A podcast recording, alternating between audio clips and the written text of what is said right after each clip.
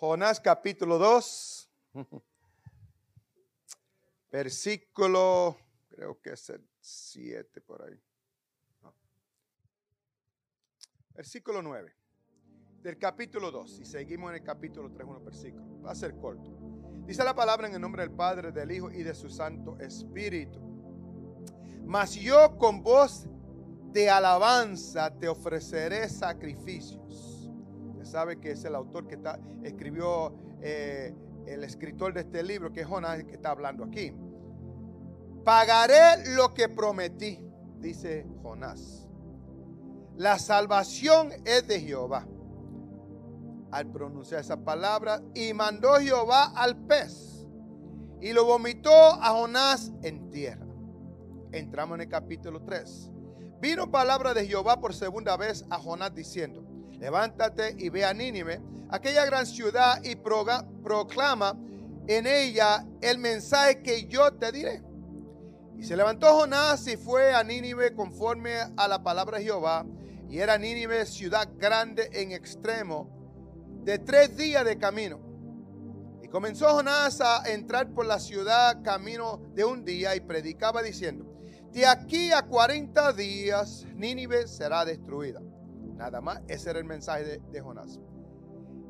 Y los hombres de Nínive creyeron a Dios y proclamaron ayuno y se vinieron, vistieron de silicio desde el mayor hasta el menor de ellos. Y llegó la noticia hasta el rey de Nínive.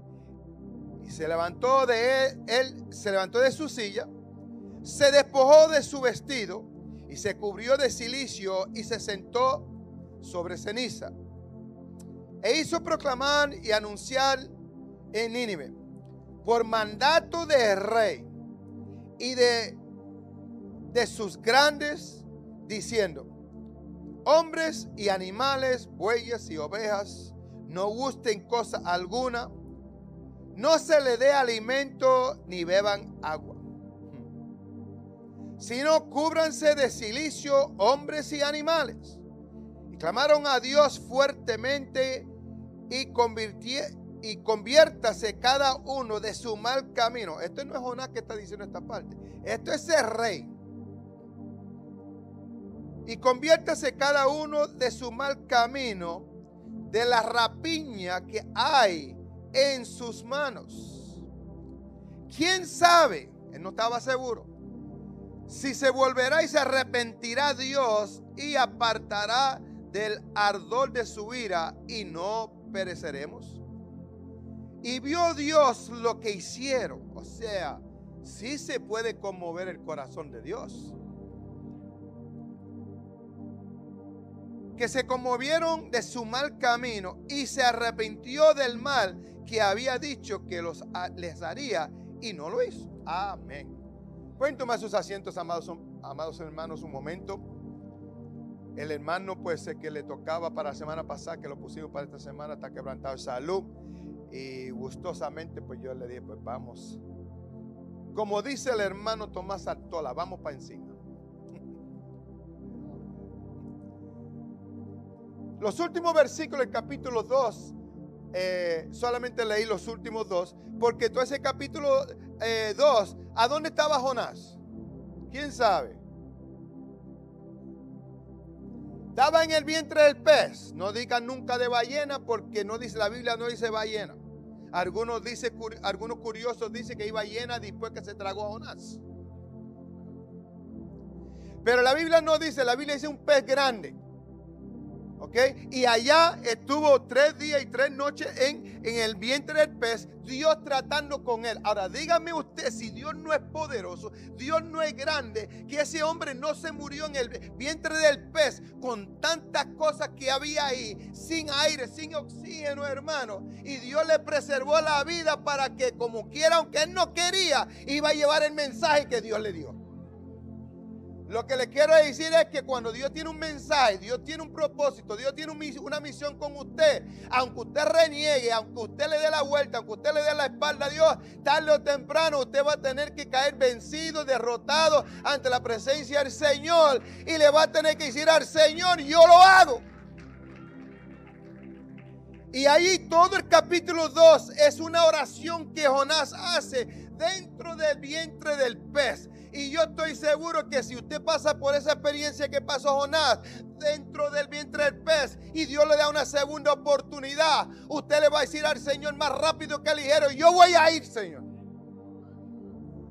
El problema con nosotros hoy en día en el siglo XXI, hermano, que Dios no ha dado demasiadas oportunidades. Dios no ha sido demasiado misericordioso con nosotros y nos da, hermano, nos da lugar y nos da espacio y da oportunidad. Y nosotros abusamos de la piedad y la misericordia del Señor. Pero Jonás se le llegó, hermano, casi el fin, hermano. Yo me imagino, si me sacas de aquí, del vientre de este pez, yo te prometo que yo voy a ir donde tú quieras que yo vaya. Y toda esa oración y llega a la conclusión en el capítulo 2, aleluya. Mas yo con voz de alabanza te ofreceré sacrificio. Ja, no iba a ofrecer sacrificios, nada hermano, si estaba ahí entre la espada y la pared. Y yo quiero decirle, iglesia, que cuando Dios tiene un propósito con nuestra vida, Dios te va a poner entre la espada y la pared. O le servimos o le servimos. Y él dice más, aleluya, pagaré lo que prometí. Y eso yo creo, yo pienso, eh, aleluya, en mi corazón que va a llegar el momento en cada una de nuestras vidas que de la boca de nosotros van a salir esas mismas palabras. pagaré lo que prometí. Porque usted sabe que nosotros somos muy ligeros para prometer, pero no para cumplir. Y cuando el Señor nos lleva por ese camino, hermano, de que nos, hace ver, hermano, que está tratando con nosotros, llegamos a la conclusión y decimos como Jonás, pagaré lo que prometí, la salvación es de Jehová. O sea, en otras palabras, en la versión del siglo XXI, acá en Ribegel, Jehová hace lo que le da su santísima gana. Eso es lo que quiso decir Jonás ahí, hermano. La salvación es de Jehová. Él hace lo que quiere. Porque desde un principio, hermano, Jonás no quería ir a Nínive. Porque Jonás no quería que Jehová salvara a Nínive. Y yo quiero decirle que en el tiempo que nosotros vivimos hoy en día, hay un montón de Jonases. Quizás no de nombre, pero en hecho. Porque hay gente que dice, ese no merece la salvación. Ese va directo para el infierno. Ese ha sido tan malo que se lo va a llevar quien no lo trajo. Y le decían la muerte, le hacen la condena, lo sentencian y lo mandan, hermano, al lago de fuego y azufre. Porque ese, ese ha sido demasiado malo. Se debe de morir, se debe pudrir en el infierno. ¿Y quién somos nosotros para juzgar? ¿Qué dijo Jonás? ¿La salvación es de quién? Y Él se la da a quien Él quiere. Porque si no hubiese sido así, usted, ni usted, ni usted, ni usted, ni usted no estuviéramos aquí. Estamos aquí porque Él tuvo misericordia de nosotros. Pero no era porque merecíamos que tuviera misericordia de nosotros. Porque Dios es un Dios de amor, de bondad, de misericordia. Y el amor de Él es tan grande que no podemos salir fuera de Él. Es tan alto que no podemos ir por encima de Él. Es tan bajo que no podemos pasar por debajo de Él. Es el amor de Dios. Cuando usted se le entra, como decía hermano Valentín García, cuando usted se le entra esa armonía de dejar al Señor, dígase, reflexione, piense, medite de dónde lo sacó el Señor. Porque la Biblia dice que eh, cuando nosotros quitamos la mirada del Señor, después que hemos puesto la, eh, mano en el arado y tornamos nuestra mirada hacia atrás, viene a ser nuestro postrado posición, condición peor que el primero. Y si usted, no es que usted era malo, no, no, usted era bueno, pero si usted no era tan bueno, imagínese usted dejar Señor, ¿cómo va a llegar a ser? Porque si es la misericordia del Señor, el poquito temor que le tenemos hoy en día y andamos un poquito derecho, imagínese que usted se atreve a dejar al Señor, ya no le sirvo al Señor. ¿Cómo llegaremos y hasta dónde llegaremos? Pero yo quiero llegar a la parte de rey, hermano. Y, Jonás cuando dijo, está bien, Señor, yo voy a ir a progonar, pero estoy casi seguro que él le dijo así al Señor, pero dentro de su corazón había una espinita, hermano, que él no quería que aquella gente se salvara. Hay gente en, el mundo, los amigos, inconversos, impíos, quizás hay gente que no le desean bien al otro. Pero de que haya cristinos, hermanos, que no quieren que otros se salven porque les desean mal, eso no le agrada a Dios. Cuando usted ve a un cristiano hablando negativamente de una persona, deseándole la caída, deseándole el fracaso, deseándole mala suerte, deseándole que le pase mal, eso no es ningún cristiano. Los cristianos no le desean mal a nadie, ni a su peor enemigo. Los cristianos no andan, hermanos, hablando eh, cosas negativas, deseándole mal o queriendo tomar venganza, hermano, o tomar, hermano, ventaja de aquellas personas que le han hecho daño, hermano. Ni andan blasfemando, hermano, con la misma boca que bendicen a Jehová. Y cuando usted oye, hermano, de una boca que viene el domingo aquí a alabar al Señor, de la misma boca, profanando, hermano, o blasfemando, o diciendo algo negativo de una persona, hermano, ese no es cristiano, ni le ha nacido, hermano, el amor de Jesucristo. No le venga a usted a decir, es que somos débiles. No, no, no, no, no. Debilidad no tiene que ver nada con la mala costumbre. Podemos tener pruebas, podemos tener debilidades, podemos tener flaqueza, pero de la abundancia del corazón habla la boca. Nadie puede dar lo que no tiene. Nadie puede dar amor si no tiene amor, hermano. Porque tarde o temprano va a salir a la luz, va a salir, hermano, a, a la superficie lo que hay en su corazón, hermano. Esas personas que te dicen de frente te amo, pero por detrás, hermano, como decía Gigi Ávila, hermano, te meten el cuchillo por la quinta costilla. Eso no le ha nacido el amor de Jesucristo, hermano. Y eso que no se vistan, que no van, hermano. El mal que le desean a otros es el mal que ellos mismos están determinando sobre sus vidas. Jonás, hermano, no quería que Jehová salvara a Nínive porque los ninivitas eran malos. Eran salvajes, hermano. Eran carnívoros, eh, eran tan malos que sus peores enemigos eran los judíos, hermano. Y Jonás conocía eso. Y Jonás quería que el Señor los castigara. Hermano, hay gente que dice, Señor, tálalos. Córtale las patas, Señor. Déjalo sin comida un mes, Señor. Mándalo para la Iberia donde se congele. ¿Dónde está el amor al prójimo? Porque déjame decirle, cuando usted dice amor al prójimo, no se refiere solamente al amigo.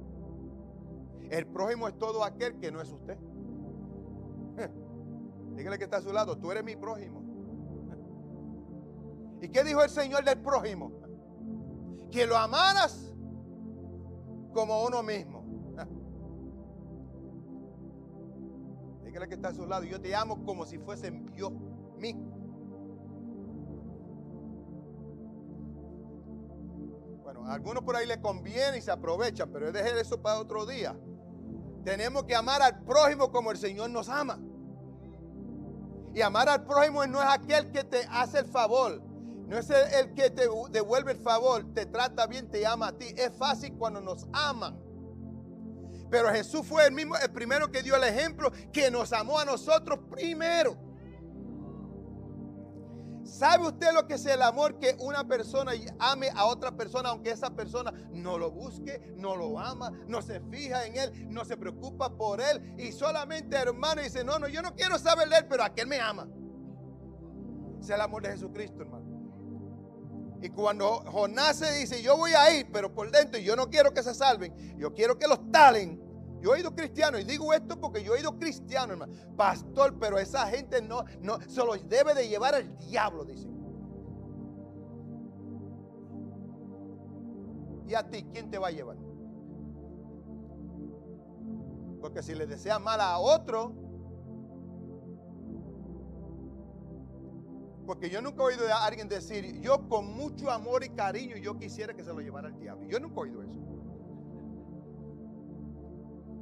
Porque es con mala fe, es con malas intenciones, la gente dice eso. Entonces Jonás, hermano, sale del vientre del pez. ¿Y dónde lo vomitó? ¿Dónde, hermano? Hasta los animales obedecen la voz de Dios. Hasta el pez grande obedeció al mandato de Dios. Vas a vomitar a este hombre que te está dando náuseas. Allí donde él no quiso ir, donde él se fue para el lado contrario, lo vas a ir a vomitar. Ahí en la playa de Nínive. Hermano, eso es increíble. Cuando usted se pone a pensar que Dios le dio un mandato, le dio una comisión al pez, aleluya. Y yo estoy seguro que Jonás era tan amargo, tan agrio, hasta el pez no lo quería dentro del vientre, hermano. Este hombre me cae pesado y va y lo vomita en la orilla de la playa de Nínive y sale caminando, hermano, del agua. Ahí en la orilla y lo, y lo ven que sale del agua. Yo me imagino, ah, usted sabe que cuando algo casi le pasa, usted dice, de la que me libré. Jonás tenía que haber dicho de lo mismo. yo no vuelvo a meterme en este rollo otra vez. Mira de, de dónde salí. Y empieza a predicar. Y dice que el camino de la ciudad principal, la calle principal, hermano, era de tres caminos, de, eh, eh, tres días de camino, hermano. Y él empieza a pregonar un día, hermano, el único mensaje, aleluya, que se arrepiente porque dentro de 40 días Nínive será destruido. No era otro mensaje, hermano. Y sabe qué? La gente le creyeron el mensaje porque no era Jonás. Y eso es lo que nosotros tenemos que creer aquí en la iglesia. No es el predicador, hermano, no es el mensajero, es el mensaje. Ah, no, pero yo no voy a hacer caso porque es el hermano Juan, porque es el hermano eh, eh, eh, Agüero, es el hermano Martín. No, si es palabra de Dios, hay que hacer caso. El problema es que nosotros tenemos ese problema, hermano, de mirar a la persona. No es el hermano, no, es palabra de Dios. Y si la palabra de Dios la predica un niño, es palabra de Dios. Esa gente, hermano, sintieron el toque de Dios sin ser cristianos. Los ninivitas no eran cristianos, no eran judíos, no eran temerosos de Dios. Jonás le tenía odio, mala gana, le tenía ganas, hermano, a ellos, porque ellos cogían los judíos y cuando les tomaban rehenes, los tomaban cautivos, ellos, hermanos, hermanos, les quitaban la piel vivos y lo dejaban en la carne viva, hermano. Entonces los ponían en las cruces, crucificados, hermano, en la carne viva para que al sol los cocinaran ahí, hermano. Ahora, si usted ve injusticia, si usted ve esas maldades, quizás usted dirá, no, se merece que Dios los tale.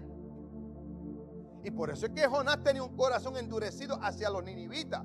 Pero en toda esta enseñanza, mire, yo quiero que la iglesia, aunque no aprenda más nada, aprenda esto. En todo lo que Dios hace, Dios tiene propósito, hermano.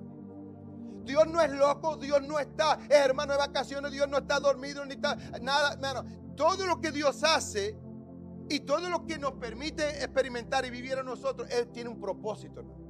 Si tú te enfermas, es para que Él se glorifique. No pregunte, ¿y por qué permitiste que yo me enfermara? Porque enfermo tú oras más. Quebrantado, afligido, atormentado, hermano, perseguido, oramos más. La ley de la migración es lo mismo, hermano. Cuando la ley de migración, el juez dice algo, el abogado dice algo. Hermano, es que Dios puede dar una palabra como le dio a aquel pez y le puede decir: Mira, suelta al muchacho, suelta al hermano, déjalo ir, déjalo aquí, dale residencia, dale ciudadanía. Pero Dios le gusta que nosotros aprendamos. Si a nosotros Dios no diera las cosas en la mano, hermano, servido en bandeja de plata, nosotros no sabríamos cómo apreciar ni agradecer. ¿Verdad que se dice que todo lo que cuesta uno aprende a apreciarlo? Pero hay un dicho que dice que de lo que nada cuesta, le hacen fiesta, creo que.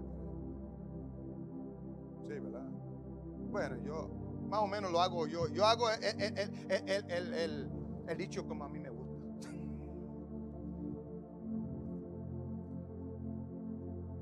Regálele siempre algo a alguien, hermano. Se van a acostumbrar a recibir los regalados, hermano, que no les cueste nada sacrificio. Y como no les costó, lo malbarata, hermano. La salvación a nosotros sí nos costó. Y aunque usted no pagó el precio, hubo alguien que lo pagara. Y debemos apreciarlo, debemos ser eh, eh, agradecidos, hermano. Y este, y este hombre predicó, hermano, y la gente empezaron, hermano, creyeron a la palabra. Y llega a, los oídos del rey. Y él, hermano, que es un rey pagano, un rey idólatra, un rey que no conocía al Dios de Jonás. Pero él sí dijo, si este hombre es profeta de verdad, eso se va a cumplir. Vamos a arrepentirnos todos aquí, a ver si Dios se arrepiente de traernos el, juicio. Ojalá y la gente hiciera hoy en día igual, hermano. Ojalá y la gente entendiera en el mensaje que es para el bien de ellos y que se arrepienten y que se libren de la ira que viene.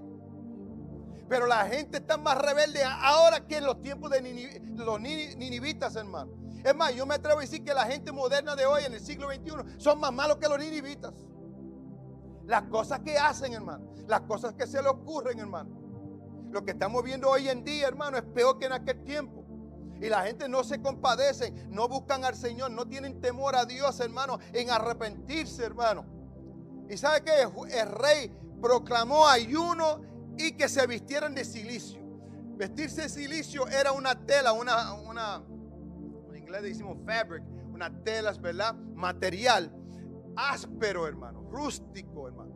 Dice silicio porque se quitaban las vestiduras eh, nobles y reales para vestirse de pobre, hermano, humildes, hermano. Y encima de eso, que se quitaban las vestiduras de, reyes y, de sacerdotes y, nobles, hermano, se sentaban y se revolcaban en cenizas para mostrar su humillación, no su descuido, no su, eh, eh, hermano, irresponsabilidad, su humillación.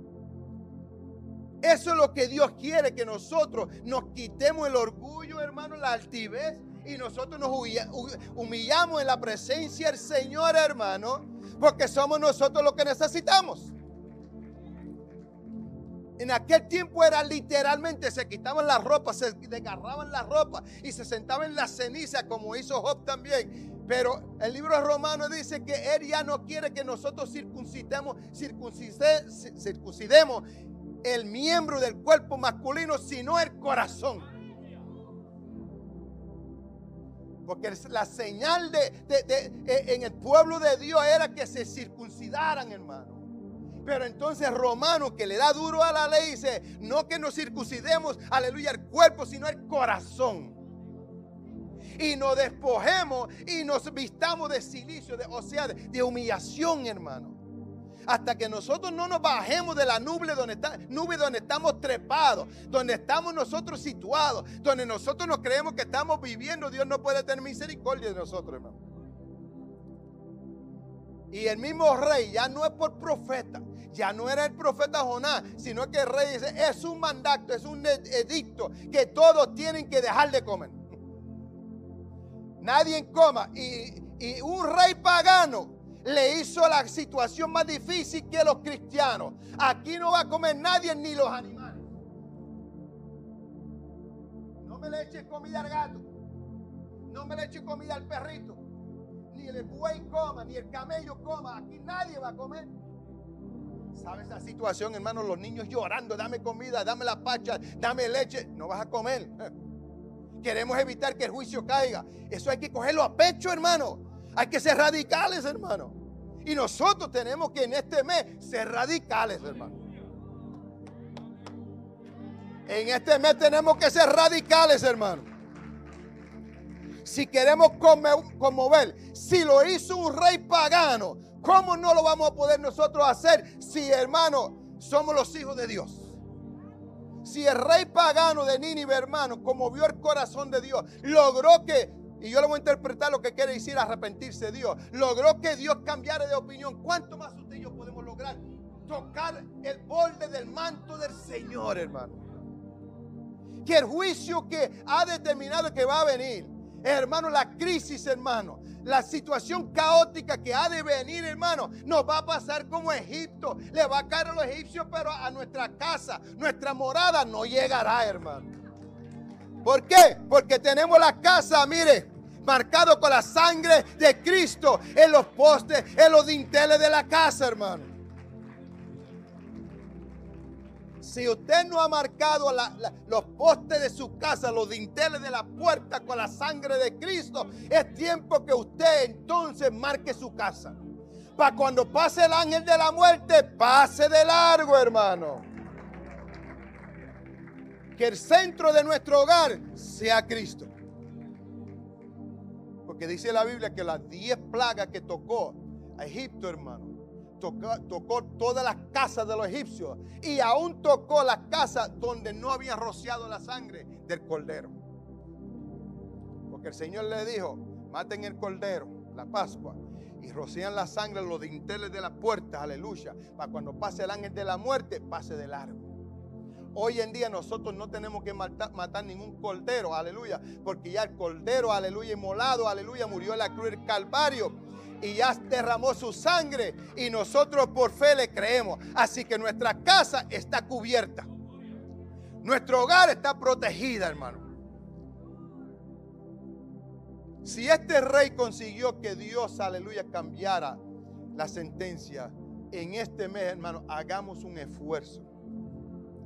Hemos declarado, hemos eh, decretado, si así lo quiere usar, hermano, que este mes es un mes de ayuno y oración. Yo no sé por lo que usted está orando, quizás todos tenemos una petición diferente, una razón, un propósito diferente de ayunar este año, de este mes. Pero dijimos aquí que el propósito primordial, principal en este mes es que venga un avivamiento a esta casa. ¿Ok? Según propósito, segundo propósito que estamos orando y ayunando este mes es, hermano, para que venga el bautismo del Espíritu Santo. Aquellos que no lo han recibido, hermano. ¿Por qué lo pedimos? ¿Por qué lo buscamos? Porque es bíblico, hermano. Y después que usted recibe el bautismo del Espíritu Santo, usted no llegará a ser la misma persona, hermano. De ahí en adelante usted tendrá sus propósitos. Pero algo le quiero decir como pastor, hermano, que todo ayuno debe conllevar un propósito. No ayune solamente porque el pastor dijo que de ayuno. No ayune por quedarse, hermano, sin comer. No ayune para rebajar. Tiene que conllevar un propósito. El propósito no debe de ser para rebajar. El propósito debe ser para que algo suceda, acontezca en nuestras vidas. Puede ser que una, usted en este sacrificio, porque mire lo que dijo Jonás, pagaré lo que prometí. Cuando usted cumpla lo que le promete al Señor, usted va a ver el cambio, la reacción, hermano, en su vida.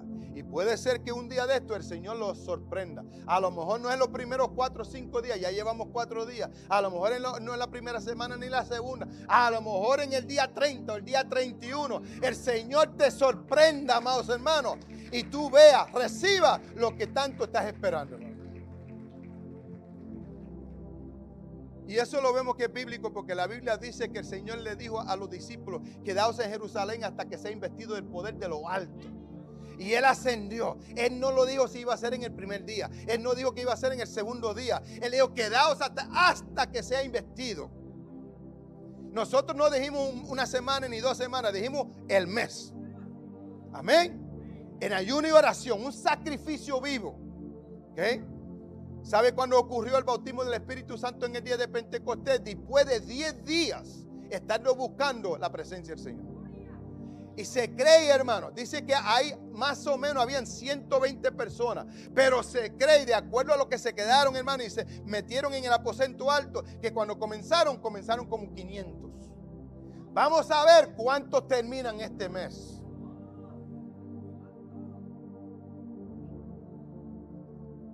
Porque muchos dicen, pastor, yo no sé si aguante. Me quitó lo que tanto a mí me, a mí me gusta. Yo no le quité nada. ¿Sí no? Eso es usted con el Señor. Y el que está con usted en su casa es el Señor. El que se levanta con usted es el Señor, hermano. Y el que se acuesta con usted es el Señor. Así que ahora yo le garantizo que si usted cumple lo que le prometió, al final de este mes usted va a ser otra criatura.